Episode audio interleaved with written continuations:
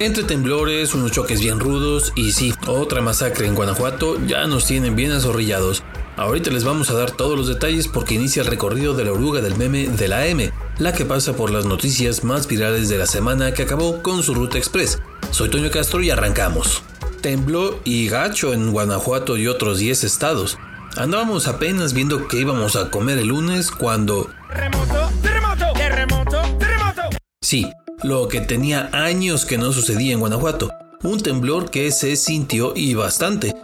Claro, y no faltaron los que dicen que no sintieron nada. Esos, la neta, sí, váyanse a checar con un médico, porque algo traen y grave, ¿eh, compas? Bueno, varios edificios del estado fueron desalojados y el sustito nadie nos lo quita. Sobre todo con esa bendita coincidencia de que otra vez fue en el 19 de septiembre. Hasta algunos presidentes municipales del vecino estado de Michoacán salieron con su jalada de que iban a proponer hacer el 19 de septiembre día de asueto para evitar riesgo. No, hombre, unos genios. Casi un minuto duró el bailecito que nos pusieron las placas tectónicas y el primer reporte indicaba que era de una magnitud de 6.8, pero ya luego se actualizó y resultó ser de 7.7 y tuvo más de mil réplicas en los siguientes días. Se sintió en Michoacán, Estado de México, Ciudad de México, Guerrero, Querétaro, Guanajuato, Aguascalientes, San Luis Potosí, Colima, Jalisco y Nayarit. En casi todo Guanajuato fue el puro susto, pero por allá en la cámara nos mencionaron que había una barda dañada de un panteón. Pero en Michoacán, Colima y Nayarit, la neta sí les fue mal. Más de 6.000 casas dañadas y hasta hospitales que quedaron inservibles. Y lamentablemente, dos personas que murieron en Colima una en un centro comercial y otra en un gimnasio. Y del asunto este de la ley de atracción, ya mejor ni hablemos, nada más vamos a traer a puro menso con eso. La mera neta, mano. Eso sí, gracias Henry Hermoso Cabil por tu mensaje de aliento. Adiós al cubrebocas. Las colecciones de cubrebocas que tenemos en la casa hay que irlas lavando y guardando bien, porque parece que ya serán parte de una anécdota muy muy gacha que pensamos que iba a durar como unos tres meses máximo y se extendió por más de dos años. Por fin, por fin el bendito cubrebocas dejó de ser obligatorio a nivel nacional. Ya era hora. El martes vimos el regreso de rockstar de la pandemia, Hugo López Gatel, para anunciar que el cubrebocas ya no es obligatorio. Adiós al bendito cubrebocas, porque por más que muchos aguantamos y nos apegamos a traerlo y todo, ya, ya, ya, ya todos estábamos hasta el queque de traerlo puesto. Con esto parece ser el principio del fin de la pandemia. Ya tiene que pasar algo catastrófico para que nos encierren de nuevo. Y qué bueno, ¿eh? porque aunque sean calzones, pero tenemos que salir corriendo rápido cuando tiembla. Otra masacre en Guanajuato.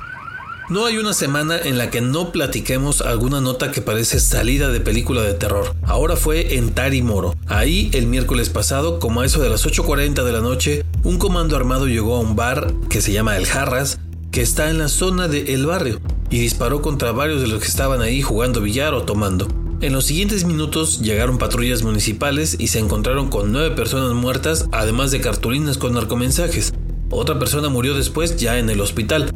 Varias masacres este año en Guanajuato y bueno, por lo menos al fin la vocera en temas de seguridad en Guanajuato, Sofía Juez López, finalmente admitió en una entrevista que en estos actos mueren personas que no tienen ninguna relación con el crimen organizado, es decir, eh, mueren inocentes. Expulsaron a unos franceses por racistas. Según esto, lo francés era usado como referencia a lo refinado o selecto. Hola, señor Francis. Pero un par de franceses que andaban de intercambio en la Salle Bajío ya nos demostraron otra cosa. A ver, a ver, ¿qué pasó?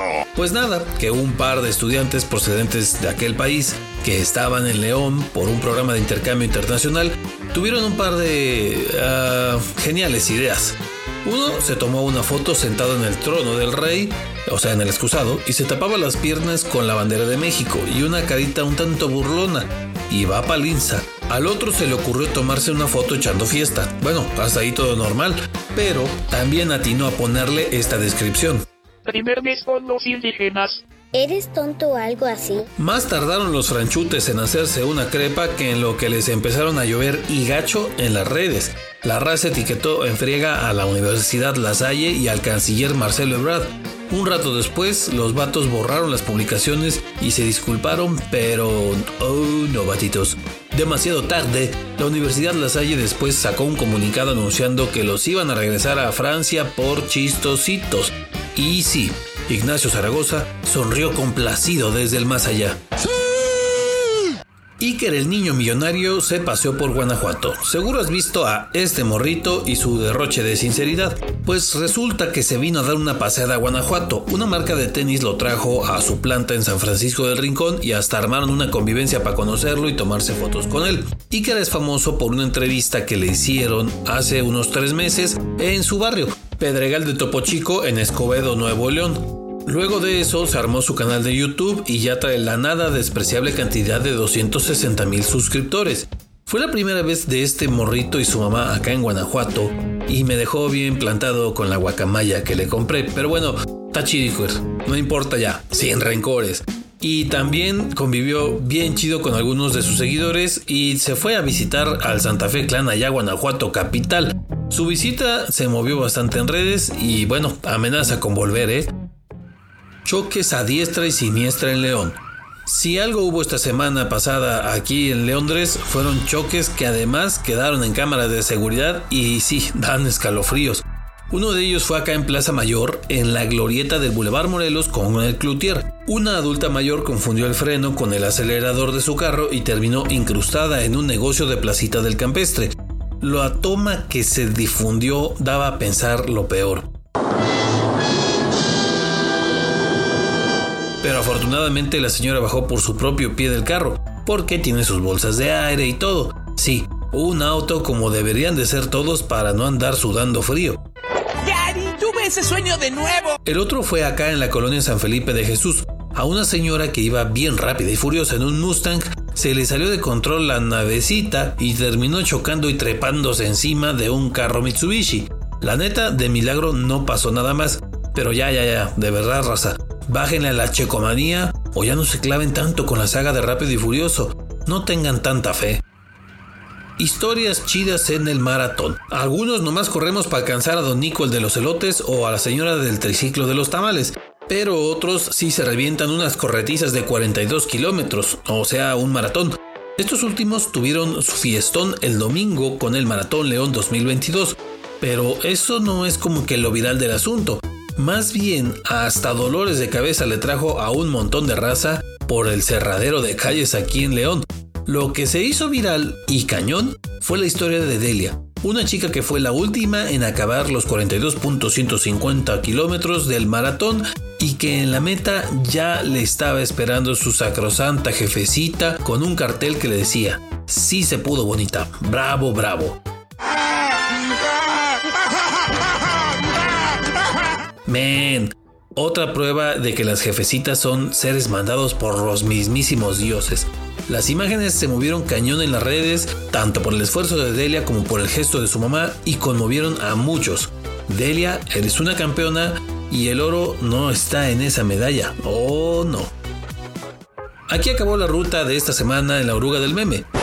Ah, por cierto, esta semana la alcaldesa de León dio su primer informe de gobierno, pero pues así que digan ustedes, ah, su máquina, qué viral se volvió, pues, pues no, ¿verdad? Ahí para el otro año, alcaldesa, inténtele. Ahora sí, aquí terminamos y los esperamos en otra ruta en la siguiente semana. Acuérdense que la oruga pasa por Spotify, Google Podcast y Apple Podcast y sí, estamos en TikTok. Ahí nos vemos.